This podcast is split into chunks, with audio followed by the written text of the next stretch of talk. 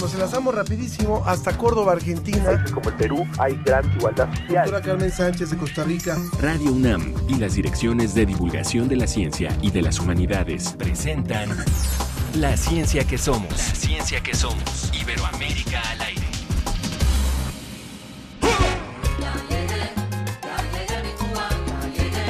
Ya llegué.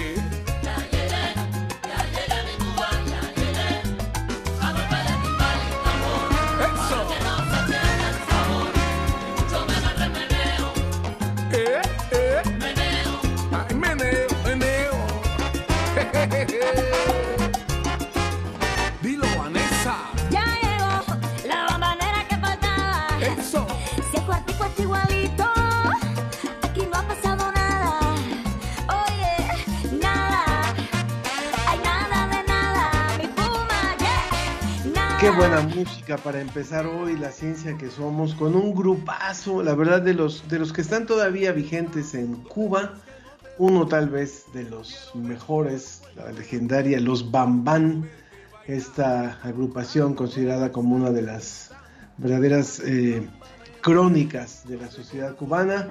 Yo soy Ángel Figueroa y como cada semana me da mucho gusto saludar a mi compañera Ana Cristina Olvera al ritmo de Los Bambán.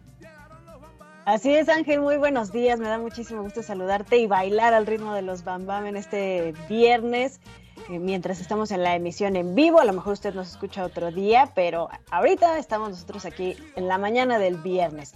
Y tenemos muchísima información y muchas historias de re- relevantes de ciencia, tecnología y humanidades. Así que vamos a empezar para que nos alcance con todo lo que tenemos hoy el día. Y hoy transmitiendo incluso desde la mismísima Casa de las Humanidades, Así es. acá en Coyoacán. Vamos. El meneo. Pa' aquí, pa' allá. Pa' aquí, pa' allá. Vaya. Pacho. Te la comiste.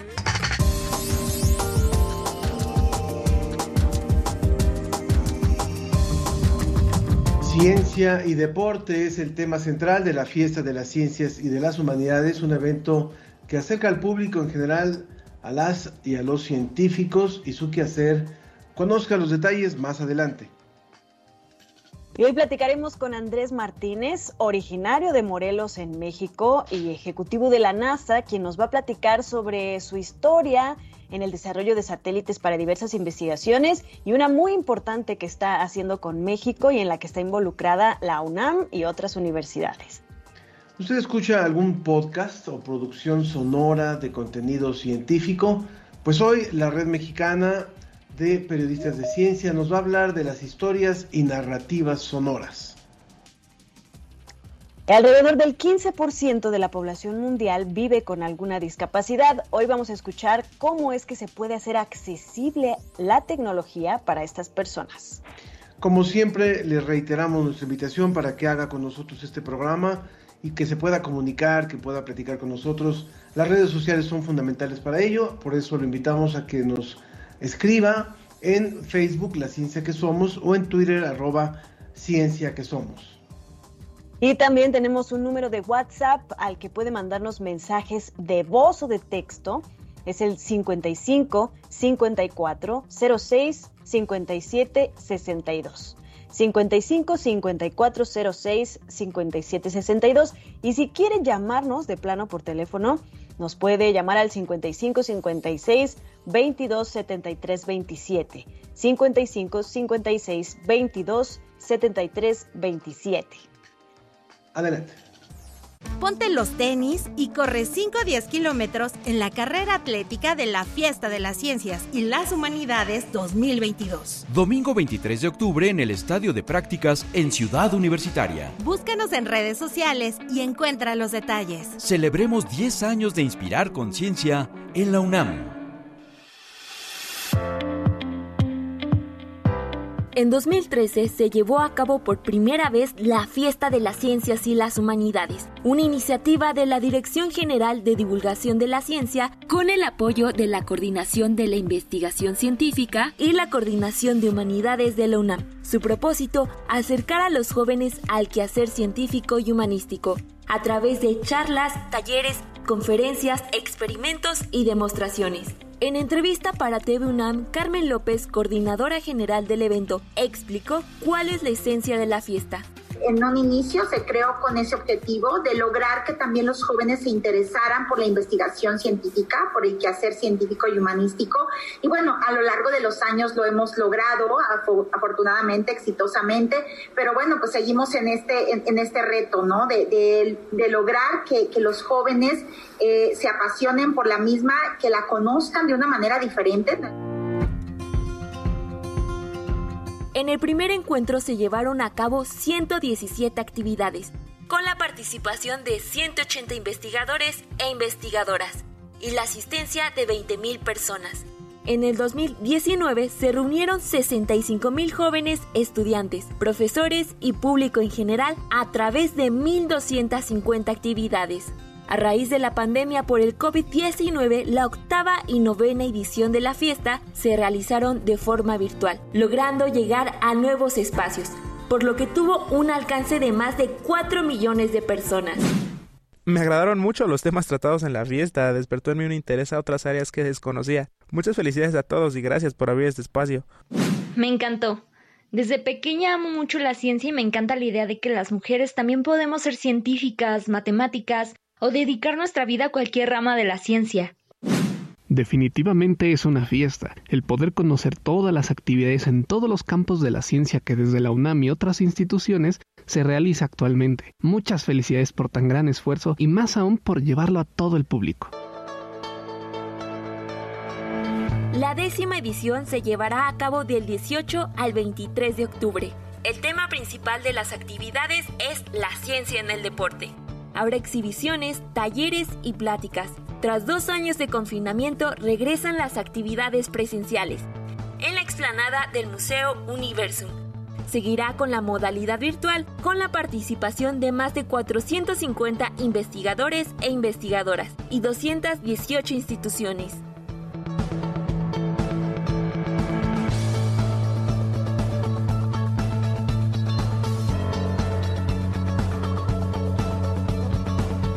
Pues así es como estamos a punto de iniciar esta fiesta de las ciencias y las humanidades en su décima edición con la sede presencial del Museo Universum ahí en Ciudad Universitaria, en la Ciudad de México, en el sur de la Ciudad de México. Y precisamente teniendo eh, este tema del el deporte y la ciencia y las humanidades, es súper interesante pues tener este punto de reunión que es el deporte, donde por supuesto que se conjugan todas estas diferentes disciplinas y ramas del conocimiento como son las ciencias y las humanidades. Y por supuesto que el deporte está profundamente, no solamente ligado a nuestras capacidades físicas, biológicas etcétera, sino con profundas implicaciones socioculturales y políticas. Y por eso, para ampliar más este tema, hoy está con nosotros Axel Elías Jiménez. Él es historiador por la Facultad de Filosofía y Letras de la UNAM y actualmente está realizando una estancia postdoctoral en el Instituto de Investigaciones Antropológicas en la misma casa de estudio, pero también es deportista. Eh, ha estado muy activo también como, como deportista, ha obtenido varias medallas como gimnasta, eh, representando muchas veces a esta casa de estudios y representando a México en varias competencias internacionales. Entonces, ¿quién mejor que él eh, para explicarnos esta relación tan intensa entre el deporte y nuestra actividad social. ¿Quién nos emociona con un partido de los Pumas? Bienvenido. Hola, muchas gracias. Sí, es, eh, el deporte realmente es un, área fascinante y, por deporte uso el, concepto amplio, ¿no? Porque realmente dentro del deporte hay actividad física, cultura física, ¿no? Que no solamente eh, implica la práctica competitiva, sino también muchas veces en el uso cotidiano que tenemos del deporte, pues también va implicado este, eh, el uso del deporte, a pesar de que sea como una activación física. Hay un punto que nos parece muy importante, Axel, es que eh, tú estudias al deporte eh, con conocimiento de causa, tú te dedicaste al deporte de forma profesional, competiste en distintos certámenes y desde ahí eh, también no estás únicamente tomando al deporte como un objeto de estudio, sino también como parte de lo que ha sido tu, tu experiencia personal. Eres historiador eh, por parte de la Facultad de Filosofía y Letras y estás haciendo una estancia postdoctoral, o sea, no solamente hiciste la licenciatura, sino la maestría, el doctorado y ahora una estancia postdoctoral en el Instituto de Investigaciones Antropológicas de la UNAM. Y hablemos de antropología, hablemos de por qué nuestra sociedad, por qué nuestro pueblo, eh, tiene esta vinculación cercana al deporte como muchos, como todas finalmente, y, y cómo, este, cómo el deporte puede ser también un elemento de cohesión social o de conflicto social. Sí, justamente, creo que ese es un punto bien interesante que ha sido parte de mis reflexiones eh, en, en, cuanto a la investigación. Es decir, tengo mis propias reflexiones en cuanto a mi trayectoria deportiva, pero a partir de eso también van surgiendo estas eh, preguntas, estas interrogantes que, que bien mencionas. Eh, esta de cohesión o diferencia es, es, una fundamental, ¿no? O sea, mediante una de las, de las fuerzas que tiene el deporte y el deporte competitivo más que nada, es crear estas, esta sensación de comunidad, ¿no? De yo le voy a este equipo o yo le voy a un equipo de países en vías de desarrollo o me identifico más con el, equipo europeo que con el estadounidense. Y eso habla mucho de, quiénes somos, ¿no? Y, las historias que nos vamos a, contando sobre nosotros mismos. Entonces es algo que, es bien interesante eh, a, nivel del deporte y cómo a veces implícitamente, como estos sesgos implícitos nos van marcando hacia un cierto tipo de deporte, hacia un, hacia cierto tipo de práctica, hacia un cierto tipo de comunidad. Y, y, esa creación de comunidad, como toda creación de comunidad, genera coherencia interna, pero también un poco de rechazo hacia el exterior, aunque no sea, a veces, bueno, lo peor cuando es en forma violenta, pero a veces nada más es generar un yo no soy como tú, ¿no? Que también hay un poco conflicto ahí, pero pues, sí, es, sí es un punto bien interesante. Estamos viviendo además, Axel, un momento también complejo.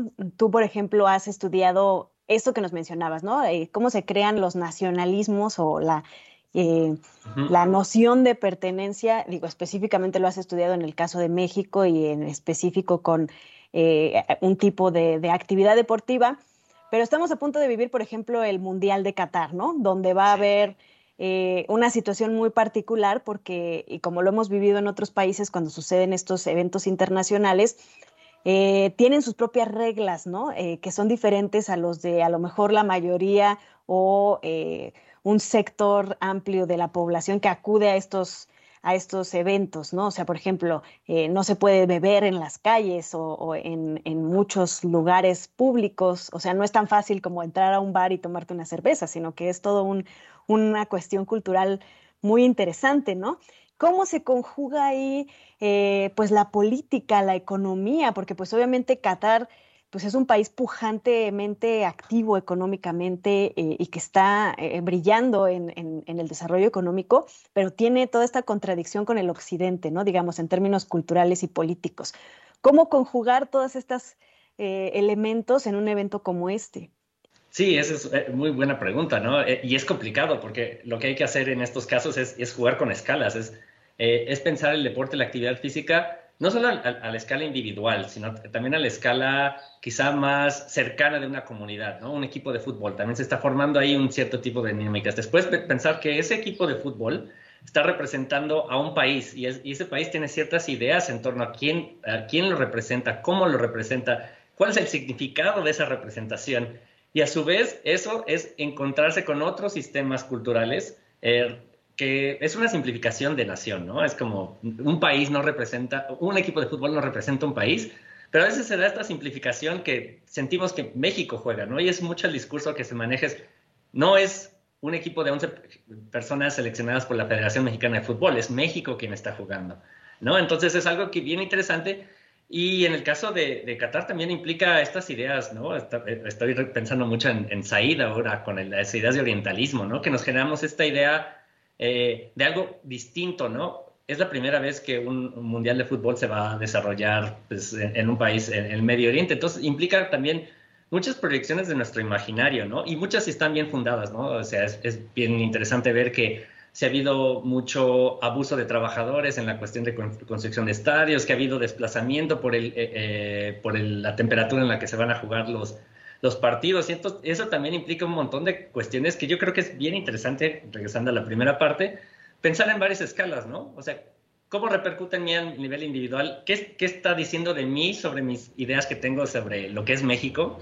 Y después, ¿cómo es que esas ideas sobre mí y lo que es México repercuten en cómo pienso en Qatar y cómo pienso que Qatar va a tener una repercusión en, en todas esas escalas, ¿no? Entonces es este juego de ir y venir entre una autorreflexión realmente, ¿no? Eh, si, si, está partiendo de, de, UNE. Entonces creo que eso es lo que le da tanta riqueza a algo como, como el deporte, ese, ese forzoso ir y venir de, de la reflexión. Estamos hablando con Axel Elías Jiménez, quien es historiador por la Facultad de Filosofía y Letras y que está haciendo actualmente una estancia postdoctoral en el Instituto de Investigaciones Antropológicas de la UNAM sobre este tema, sobre la repercusión social del deporte.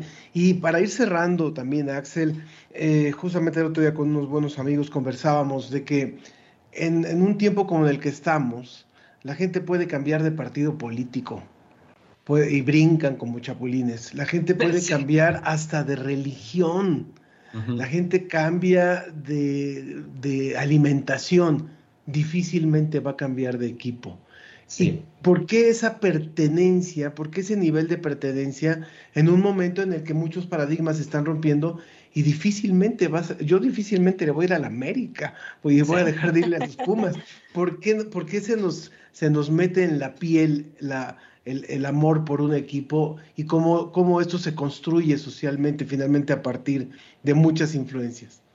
Sí, es, una, es un fenómeno bien interesante, justamente, y es como algunas personas lo han definido casi como una religión eh, pues civil, por así decirlo, ¿no? En el cual... Eh, por la que estás dispuesto a matar en algunos casos, sí, que ha sido bueno, hay, hay, ejemplos de violencia, ¿no? Lo que ocurrió hace unos meses eh, en el, el, caso del fútbol mexicano, ¿no? Sí. O sea, hay gente dispuesto a, a dispuesta a generar daño frente a, a, algo, una amenaza que se considera de, la ex, de lo externo. En el caso de, de las de las actividades como, como el fútbol se me hacen bien interesantes porque es como un ritual que se renueva cada vez que juega el equipo, ¿no? Entonces ese recordatorio, si nos identificamos con ese equipo, en el caso, pues yo creo que para muchos de los escuchas, eh, con Pumas, ¿no? O sea, es, cada que juega Pumas es ese recordatorio eh, de, de, de, de a, a, quién tenemos esta asociación, con quién nos identificamos, ¿no? Y siempre que juega es ese recordatorio que nos va marcando no sé, eh, quienes se identifican porque pasaron como estudiantes o que se, se, identifican con una universidad, con un equipo universitario. Entonces va marcando esto, ¿no? Y es un recordatorio constante que no solamente es cuando juegan, ¿no? Lo, que ha pasado con el deporte es que se ha complejizado tanto que no solamente es el partido en sí, sino también eh, el portar la, la, la, playera, ¿no? Es todos los productos que se crean a partir de eso, o, o poner la, la, etiqueta en el auto, o también ver los eh, programas deportivos que analizan el, el partido de fútbol, uh, pues, no sé, cada día, cada noche, y también ahora en la zona de espectáculos, también con este vínculo entre el mundo del espectáculo, el mundo deportivo y los, y, y los nexos entre estos, que se van formando estos, y entonces el fútbol, entre otros deportes, quizá el fútbol más en nuestro país, o sea, está en, en la vida cotidiana, ¿no? Y entonces eso va, va, informando la manera en que nos asociamos, en cómo pensamos el, el deporte. Entonces sí es sin duda algo bien interesante que, que, que, ocurre y que es importante pensar en ello. Pues así, así de rico como esta charla que podríamos seguir analizando por qué Ángel nunca le va a ir a la América y mi papá nunca le va a ir a los, a los Pumas porque los Pumas, va a la América. este, así de ricas como esta conversación, pues va a estar todo el análisis en la fiesta, eh, la sí, próxima sí. semana, la fiesta de las ciencias y las humanidades con eje eh, principal del el deporte, el deporte, las ciencias, las humanidades, y pues así con estos personajes como Axel, que es un postdoctor, historiador, pero que además es multimedallista este, deportivo y representante de, de nuestra máxima casa de estudios. Eh, así va a haber muchísimos personajes y vamos a poder estar platicando, entonces pues invitarlos a que estén por ahí. Además vamos a hacer una transmisión en vivo, Ángel, desde la fiesta. El próximo Nosotros... viernes sí ahí va a ser el programa.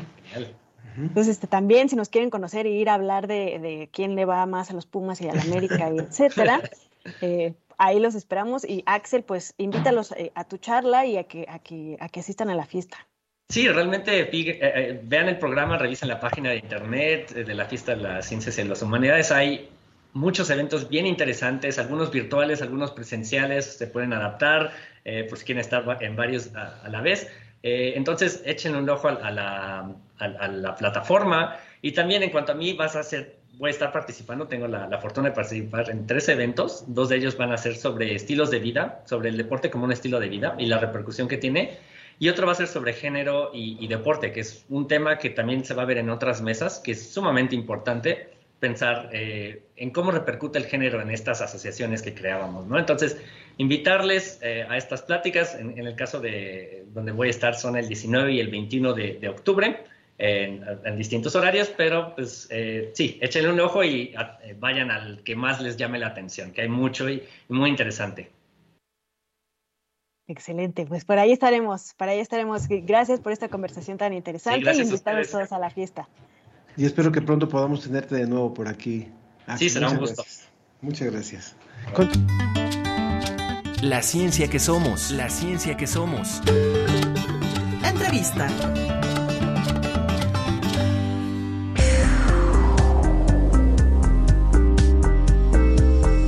Cierto, Armando Cruz nos escribe también desde Morelos y ahora tiene que ver, ahora les voy a decir por qué vamos a hablar de Morelos, pero dice que escuchó en Prisma RU que editaron un diccionario de emociones gratuito, vive en Emiliano Zapata Morelos, ¿cómo puedo hacer para obtener uno? Justamente los, los podemos invitar a una función de teatro eh, una función de un musical que se presenta en Universum, primero, eh, el día de mañana, a la una de la tarde, se llama Cristian, es una con Belén Pascualini, un gran musical que promueve la vocación de las mujeres en la ciencia, mañana en Universum a la una de la tarde, pero el sábado de la próxima semana, día 22, esta obra que se llama Cristian se presenta en Tepoztlán, en el auditorio de Tepoztlán a las 6 de la tarde y ahí vamos a estar dando diccionarios de emociones por si quieres acompañando a Armando, con todo gusto allá te damos uno. Y bueno, ya que estamos hablando de Morelos, de Tepoztlán, vayámonos también hacia Jutla, de donde es Andrés Martínez y con quien nos da un enorme placer poder platicar. Andrés es ejecutivo de programas espaciales de la División de Sistemas de Exploración Avanzada de la NASA y él justamente originario de, Morelos ha hecho toda una carrera eh, eh, eh, allá en los Estados Unidos y nos da un placer tenerte Andrés, bienvenido. Ahora sí ya te estamos viendo y te estamos escuchando. Hola, buenos días. Soy Andrés y les saludo desde mi oficina aquí en NASA, en Silicon Valley, donde he, intento este, construir un pedacito de México. Qué maravilla, muchas gracias. Maravilloso, Andrés. Pues nos da mucho gusto tenerte en, en, el programa, no solamente porque eres uno de los mexicanos que más ha apoyado eh, pues esta relación entre la NASA y instituciones de nuestro país para que podamos seguir desarrollando el ámbito espacial en, en, en México y en otros países de América Latina, sino también porque estás eh, preparando en estos momentos, se acaba de lanzar, hacer el kickoff de un nuevo proyecto en el que ya eh, se lleva varios años trabajando, ya hubo un primer lanzamiento del, del eh, nanosatélite Aztecsat 1, pero ahora la UNAM y otras universidades de, México están preparando una constelación de varios satélites que van a ser parte de este, de este proyecto de Aztecsat para seguir con el desarrollo espacial de, los universitarios de nuestro país. Cuéntanos de qué se trata esta constelación, Andrés. Ah, sí, muchas gracias. Mira, sí, estoy bien emocionado porque acabamos ya de tener la, la ceremonia oficial del arranque de este nuevo proyecto. Y es, es, una misión mucho más difícil, mucho más compleja. Ya esta sí es una misión científica, eh, como las que hacemos aquí en NASA.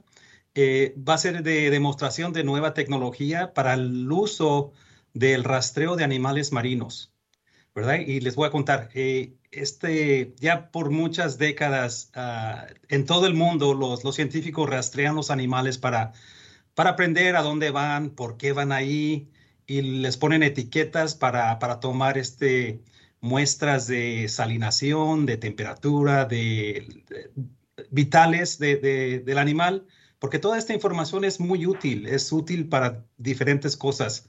Cosas como, pues, saber si está cambiando la temperatura de, del agua, saber si, si este, una, una corporación que está explorando eh, petrolera que quiera excavar y pide algún permiso, esta información de rastreo de los animales les ayuda a decir, bueno, si excavamos aquí, pues vas a, va a tener este impacto eh, ambiental.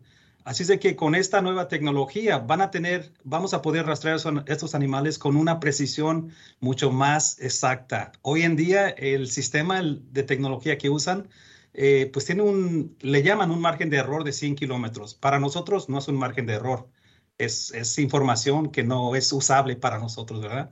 Así es de que queremos bajar es, esa y, y tener una precisión de metros, ¿verdad? Es decir, el animal cuando nos mandó eh, la señal estuvo aquí. ¿Verdad?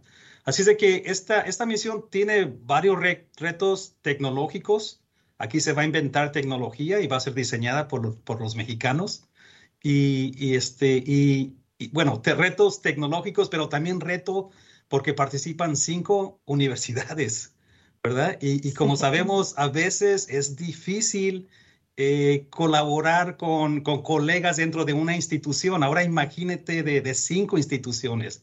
¿Verdad? Porque participa la UNAM, participa la UPAEP, participa la Universidad Panamericana, Campus México, y también la Universidad Aeronáutica de Querétaro y la Politécnica de, de Querétaro. Cinco universidades. Eh, tenemos el respaldo eh, y el compromiso de, de estas cinco. Ya los rectores ya, ya este, se comprometieron. Eh, me parece que la ceremonia de, de firma de, la UNAM fue recientemente.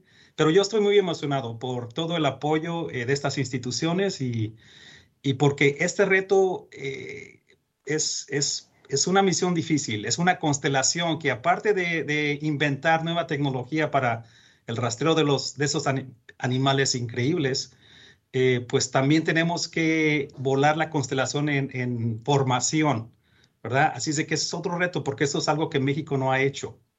Y, esto nos daría, este proyecto le daría a México eh, una constelación y sería el primer país en Latinoamérica en tener una constelación. Sabemos también, Andrés, que tú participas en el proyecto que está buscando eh, el regreso de, de los seres humanos a la Luna. Y has dicho fuerte y quedito que las mujeres son mejores astronautas que los hombres. Cuéntanos un poquito por qué y cuéntanos de tu, tu participación. Es, es muy interesante, pero también cuál es tu, tu, tu juego en este, en este proyecto, cuál es tu papel en este proyecto. Sí, mira, en, las dec- en la década de los 60, antes de que se escogieran a los astronautas, al primer equipo de astronautas, se hizo un estudio, ¿verdad? Y, y un estudio que en aquel entonces, por, por las condiciones eh, que teníamos, eh, el estudio resultó de que la mujer era el astronauta perfecto, ¿verdad? Hasta ah, creo que en Netflix hay una serie que documenta eso. Y, pero porque éramos aún más machitas, machistas de lo que somos hoy, eh, decidieron no aceptar ese, es el resultado de ese estudio. Aún sigue siendo la mujer el astronauta perfecto. Hemos he- hecho estudios de, de cuál sería el astronauta perfecto para ir eh, a Marte, sobrevivir ese, ese largo viaje, eh, no solamente físicamente, pero psicológicamente. Y la mujer es, es- sigue siendo el astronauta perfecto. Ahora, mi papel en, en este nuevo eh, programa de Artemis, Artemis, Artemisa, como sabemos todos, es la hermana gemela de Apolo. Y nuestro programa espacial de la Luna, Apolo, fue, tuvo un éxito tremendo, ¿verdad? Así es de que a propósito le nombramos Artemis, Artemisa, porque nos hemos comprometido a, a que en nuestro primer regreso a la Luna van a ser dos astronautas y uno de ellas, una de ellas va a ser mujer. Ya nos comprometimos, por eso el nombre de Artemis. Pueden ser dos, Ojalá ¿verdad? sean Pueden dos, ser dos mujeres. Y también, y también nos comprometimos de que va a ser una persona de color, porque si ven todos los astronautas del programa Apolo, pues todos eran güeritos de ojos azules y hombres, ¿verdad? Ahora, mi, mi participación aquí en, este, en, en esta ah, división que está a cargo, yo eh, soy parte de la división que está a cargo de todo relacionado con Artemis. Y mi contribución es este, misiones precursoras, ¿verdad? Donde mandamos sondas para informarnos más de, cosas que no sabemos. Estoy a cargo de cuatro misiones que están dentro de nuestro eh, bello Moon Rocket que vamos a lanzar, ya anunciamos ayer, el 14 de, noviembre. Estas misiones van al espacio profundo y, y también una, dos a la luna. Así es, son, son satélites pequeños y, y la, importancia, la, la, importancia de estos satélites pequeños en los que tú eh, trabajas muy arduamente y has trabajado durante eh, a, a, lo largo de, de, mucho tiempo de tu carrera. Eh, es, es, fundamental, como nos decías, esto de, de, la constelación que estamos, que estamos desarrollando en México. Y quiero regresar a este tema porque verdaderamente sí. se me hace importantísimo. Sí, sí, Por supuesto, Artemis es muy importante, pero esa constelación donde, donde vamos a, a poder rastrear a los animales marinos, hay un dato súper interesante que me gustaría compartirles, que es que de, los, de las 169 metas que forman los 17 Objetivos de Desarrollo Sostenible de la ONU, 65 se benefician directamente de los satélites y de observación de la Tierra y de otras tecnologías que están relacionadas directamente con esto. Entonces, por eso es tan importante para observar la Tierra, ¿no? Porque muchos dicen, ¿por qué vamos al espacio? Pues porque desde ahí podemos tener una perspectiva mucho mejor para resolver nuestros problemas. Y en el caso, por ejemplo, de, de Artemis, pues también para prepararnos con estos satélites y conocer eh, más al respecto.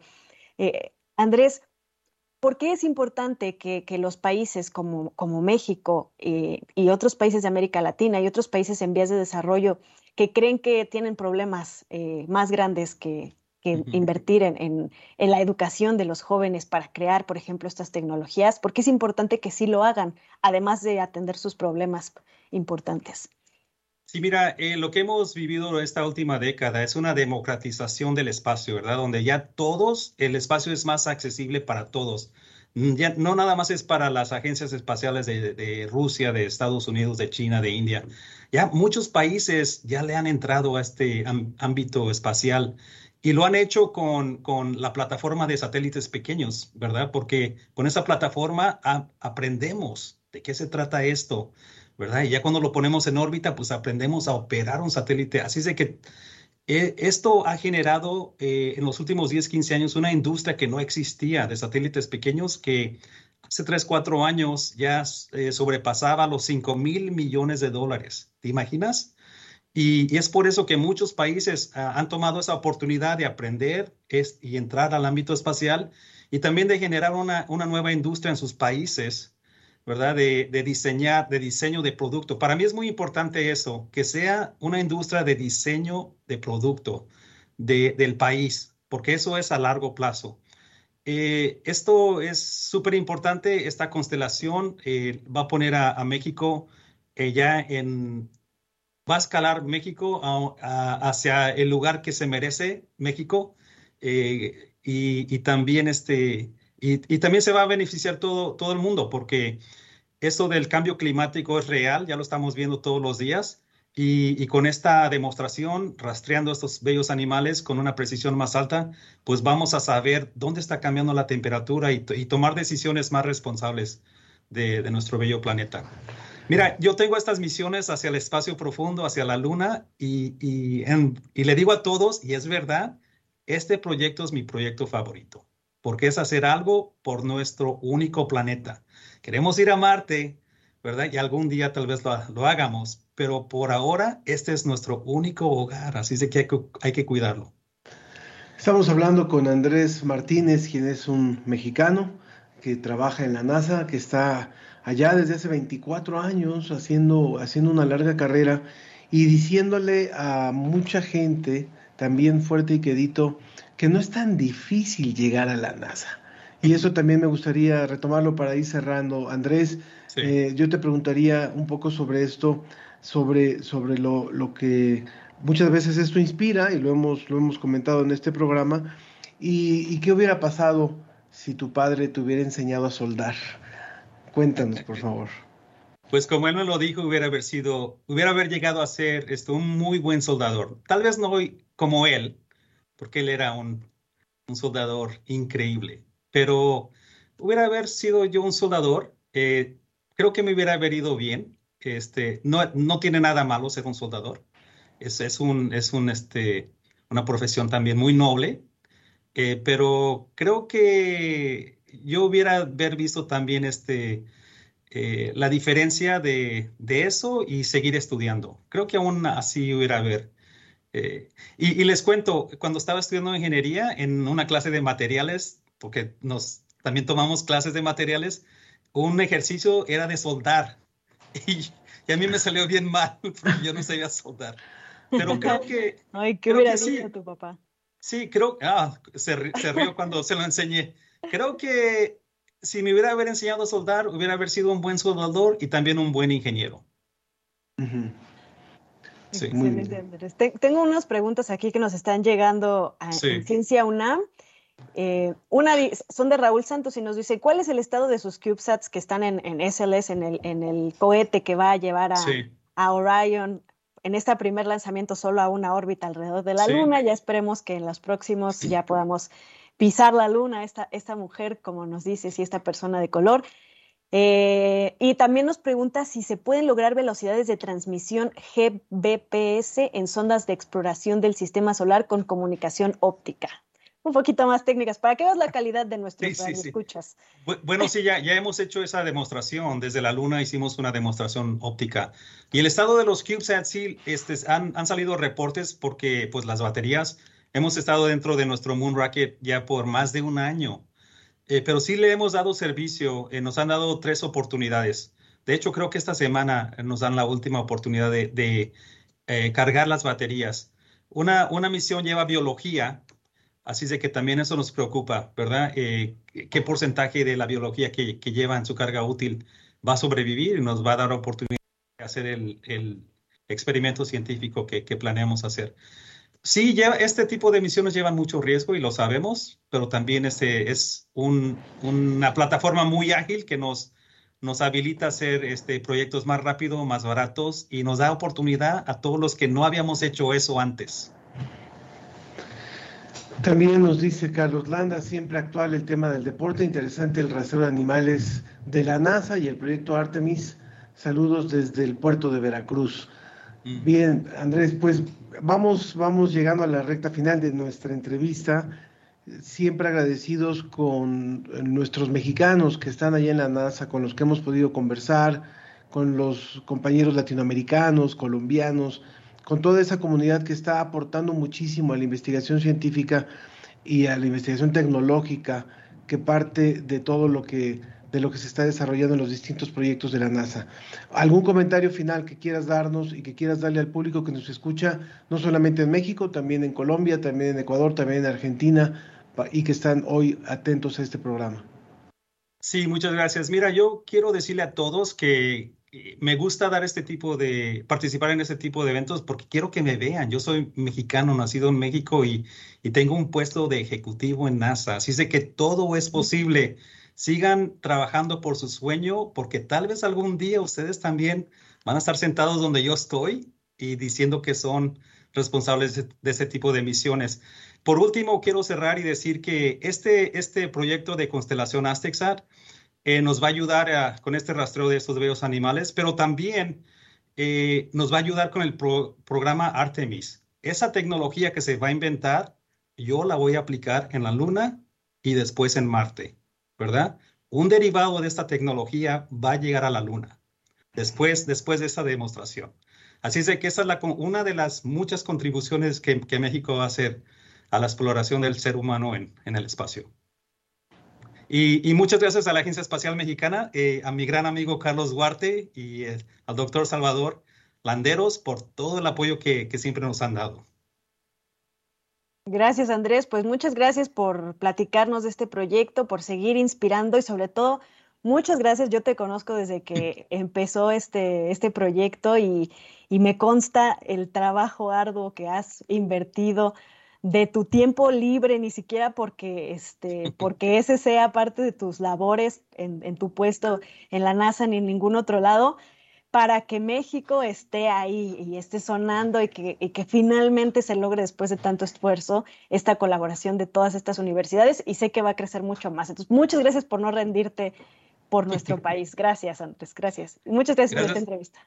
Gracias por la oportunidad. Buen día. La ciencia que somos. Iberoamérica al aire. Aunque somos una ciudad con graves problemas de agua, una propuesta pretende cambiar este panorama, tan útil y eficaz que bien podría venderse en uno de los mercados más competidos. Si mire, damita, caballero, muy buenos días. En esta ocasión les vengo presentando un producto que hará que tenga agua todos los días en época de lluvia. Basta pedirle el agua a sus vecinos o estar esperando todo el día la pipa. Mejor aproveche el agua que cae del cielo. Hoy le traigo a la venta un sistema de captación de última generación especial para todo quetzal cósmico, intelectual, de ciencias exactas o cualquiera con ganas de cuidar el agua. Buenos, bonitos y además útiles, los sistemas de captación y aprovechamiento de agua de lluvia utilizan el techo para recibir el agua que cae del cielo, la cual es canalizada a un gran depósito mediante canaletas. Durante este trayecto, el líquido pasa por una serie de filtros que aseguran que esa agua sea de calidad. Estos sistemas son capaces de proveer hasta el 80% del consumo de agua que demanda una familia entre los meses de mayo a septiembre en la época de lluvias en el Valle de México.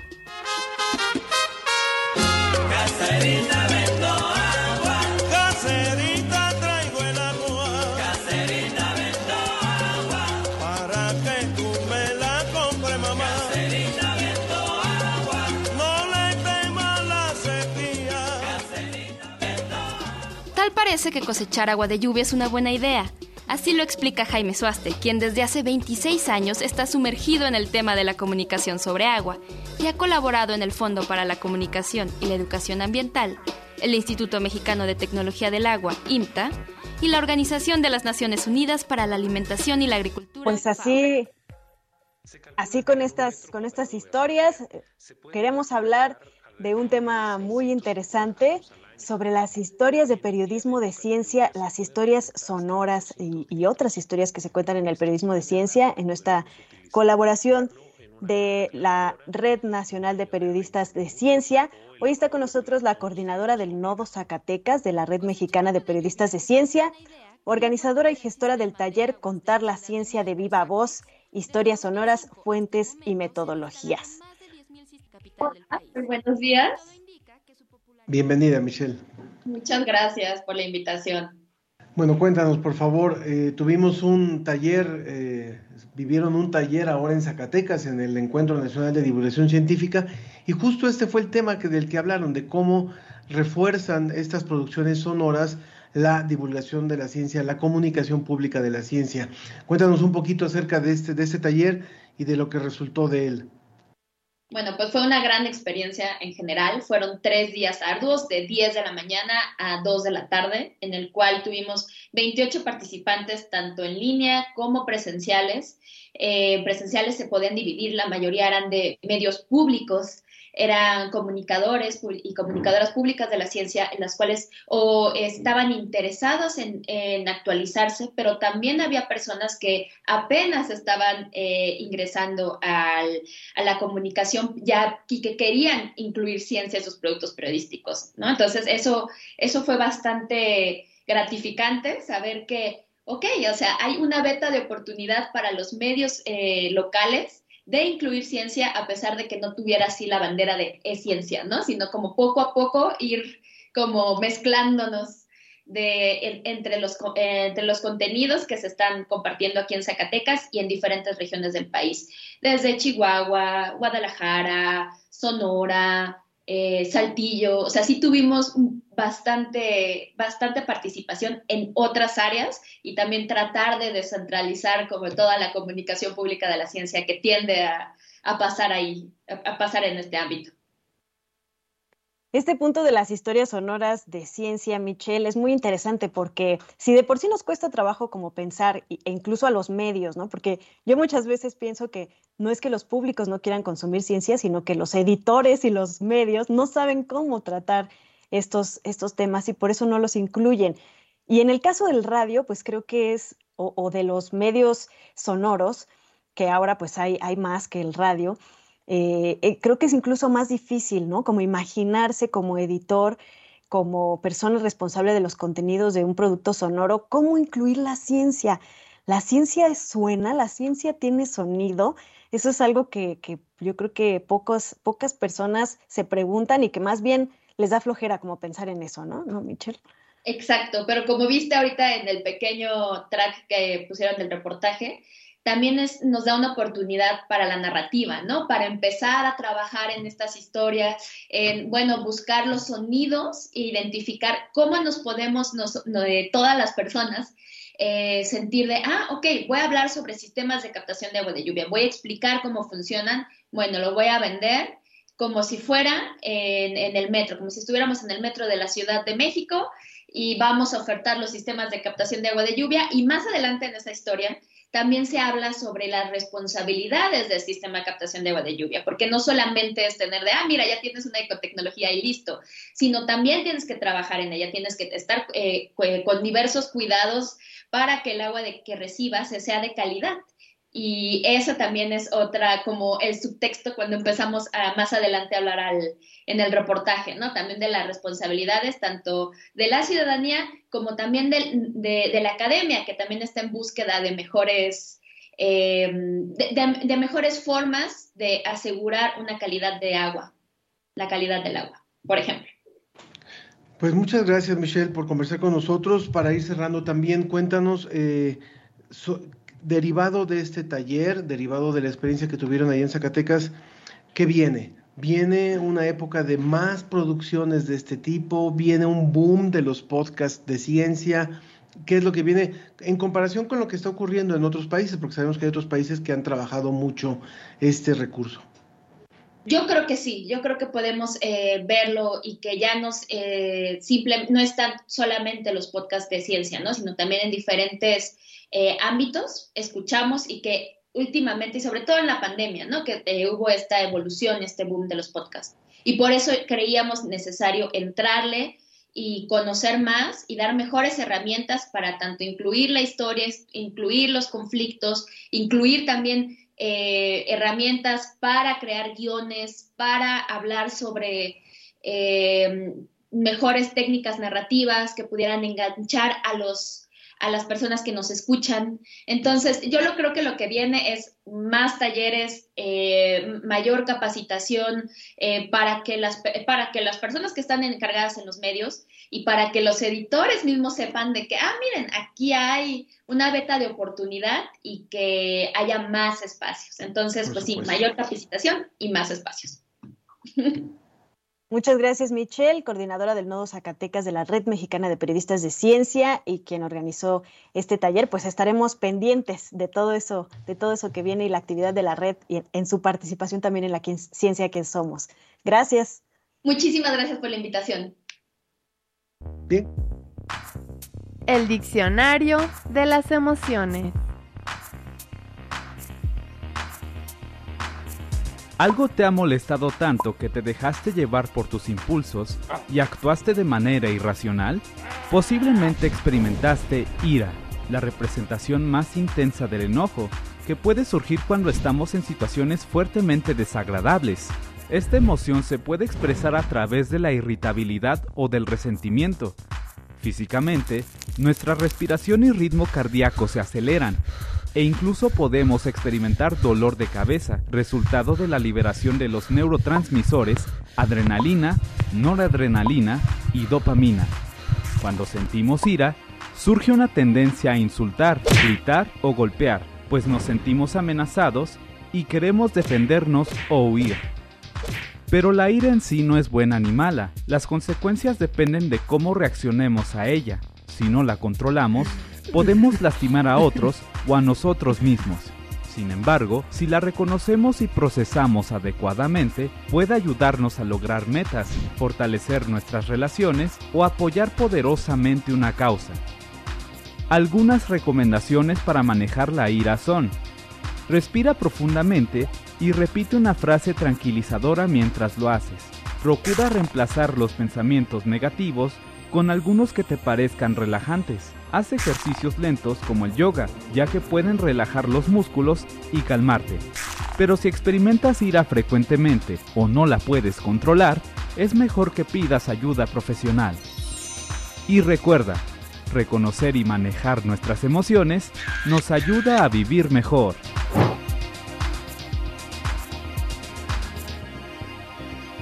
Humanidades Comunidad. Tecnología hoy.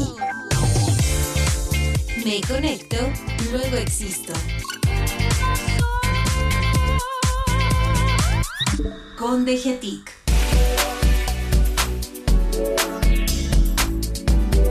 Está con nosotros ya Isaac Moguel, ingeniero en computación por la Facultad de Ingeniería de la UNAM y quien colabora con la Dirección de Innovación y Desarrollo Tecnológico de DGTIC, Dirección General de Cómputo y de Tecnologías de la Información y Comunicación. Hoy para hablar acerca de un punto que nos parece fundamental. Hablamos mucho de las personas que tienen algún tipo de discapacidad y los millones de personas que hay en el mundo, pero hasta dónde los programadores, hasta dónde quienes desarrollan páginas web, quienes desarrollan dispositivos, voltean a ver a estas, a estas personas con discapacidad. Isaac, bienvenido. ¿Qué tal? Muy buenos días, muchas gracias. Bueno, pues cuéntanos cuál es el gran reto que tienen los desarrolladores, los programadores, los eh, diseñadores de dispositivos en torno a quienes tienen algún tipo de discapacidad.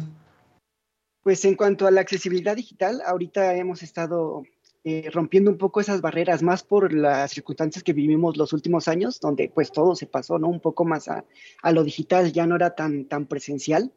Entonces, eh, el reto que en el que se enfrentan, en este caso los desarrolladores, pues es el de adecuar o seguir las buenas prácticas para tratar de adecuar estos recursos digitales, ¿no? Ya sean videos, documentos, digamos, de, ofimática como procesador de texto o inclusive todas las páginas web, ¿no? Que, que, tenemos acceso para que la información le llegue a todos y también para que todos la puedan usar. Entonces, el reto es seguir recomendaciones, buenas prácticas, eh, todas estas eh, consideraciones. Pensar en que no sabemos a quién le va a estar llegando la información o quién va a estar entrando a nuestro sitio web o descargando ¿no? nuestro documento de PDF o, o, nuestro Word o cualquier otro. Y en el caso de la UNAM, también como maestros, cuando repartimos nuestros documentos, pues todo esto, ¿no? Seguir esas prácticas para que nuestros alumnos también puedan acceder a toda la información y romper esta brecha digital que muchas veces se tiene. Francisco, existen muchas formas de vivir la discapacidad, existen muchas formas de experimentar el mundo y como tal, eh, con todas estas formas, pues tenemos que ir aprendiendo a adaptarnos, ¿no? Porque pues es un proceso que vamos que vamos haciendo, que deberíamos, por supuesto, que acelerar y que tener en cuenta incluso desde el desarrollo mismo de las tecnologías y de las diferentes eh, pues, situaciones que, vivimos en nuestra vida diaria. ¿Tú hasta dónde consideras que la tecnología digital puede adaptarse? Es decir, ¿qué tantas posibilidades hay eh, para ofrecer alternativas a las personas que, viven con diferentes discapacidades? Pues en estos momentos prácticamente eh, un recurso que esté bien hecho no presenta ninguna limitación para, para nadie, ¿no? E incluso el, el, uso de Internet pues fue pensado para justo para tener eh, el acceso a la información de forma, digamos, universal. Entonces, hay una guía de, prácticas que de hecho el, creador de, Internet, la W3C, nos da y no existen como muchos huecos. Eh, llega a haber huecos en cuanto al cambio de tecnología, por ejemplo, que haya una nueva tecnología que, que no existía, puede que por ahí haya algún problema que no se haya adecuado, pero estas buenas prácticas o guías siempre van en mejora. Entonces siempre eh, se está trabajando, siempre se está llevando a, que la información le, llegue a todos. Entonces, más que nada es que muchas veces no se conocen estas formas de cómo trabajar o cómo adecuar y es donde se crea esta, esta brecha o estas limitantes, pero puestas por los que desarrollan o por algunas malas prácticas que se pueden llegar a tener. Estamos conversando con Isaac Francisco, Isaac Moguel, quien es ingeniero en computación por parte de la Facultad de Ingeniería y que desde hace más de nueve años labora en DGTIC, en la Dirección de General de Cómputo y de Tecnologías de la Información y de la Comunicación.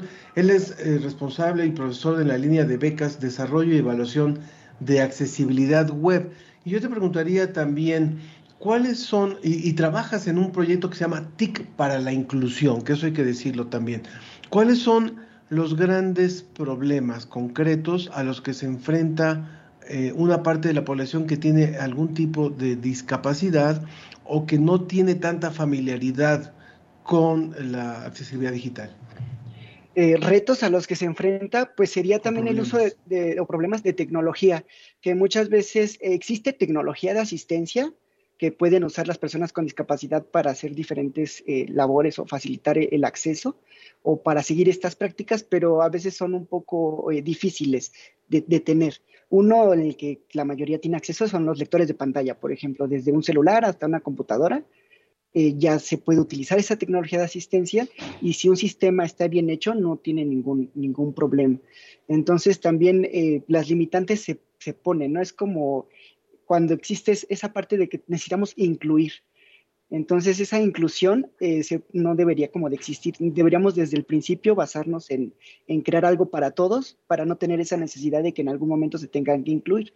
Entonces, si desde un principio estuvo para todos, eh, se rompe esta, esta parte. Entonces, eh, también aquí de este lado es lo que estamos tratando de, de enseñar, ¿no? Que siempre eh, abramos o diseñemos algo de forma universal, por así decirlo, que sea para, para todos.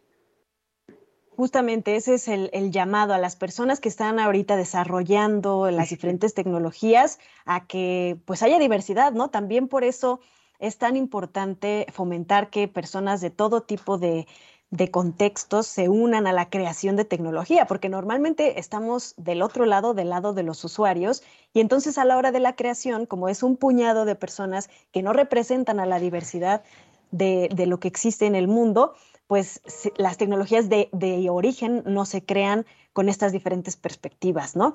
Eh, aprovecho rápidamente para saludar a Mario Alberto Moralara, a Edgar Bennett, a Leonard Bliss, a, a Mina Zapata, que nos están escuchando. Y, y finalmente, eh, justamente quisiera decirte que nos hicieras este llamado a que, a que las personas se creen, se sumen a crear tecnología con perspectiva. Sí, claro. De hecho, si a alguien le interesa, aquí dentro de la DGTIC también damos cursos. Estamos muy, ahora sí nos pusimos esa, ese, ese chaleco, esa ¿no? De, camiseta. De esa camiseta de compartir y tratar de que este conocimiento también le llegue a todos, porque como lo mencionaba, es más que nada que muchas veces se desconoce que existe. Entonces también tenemos la labor de, de compartir esto, de invitarlos a tomar cursos. Eh, aquí en DGTIC damos muchos cursos desde lo básico de creación de documentos, de, de, de PowerPoint o Word, hasta creación de sitios web ya más formalmente. Pues muchas gracias por haber participado hoy con nosotros, Isaac, y gracias a DGTIC, por supuesto, como siempre, por esta colaboración que hacen con nosotros. Gracias a ustedes, un placer estar. Que estés muy bien, muchas gracias. Isaac Gracias. Morel de DGTIC. Rápidamente, Andrea Smart, también saludos a todo el equipo, me encanta su programa, gracias por este tipo de entrevistas. Los escucho todos los viernes, también escuché a Ángel Figueroa en Prisma RU y también nos dice Elizabeth Buitrón, que dice que es la abuelita del grupo. Qué interesante la trayectoria del ingeniero mexicano en la NASA, por supuesto que las mujeres tenemos un lugar ahí. Son los comentarios con los que cerramos. Exactamente, también tenemos otro comentario del ingeniero Ernesto Holguín que dice que pues, se enorgullece de los ingenieros y que hablemos más de ingeniería y saluda a Andrés Martínez. Gracias a todos, Ángel. Muy bien, que tengan muy buen fin de semana. Yo soy Ángel Figueroa y Ana Cristina Olvera nos despedimos de ustedes.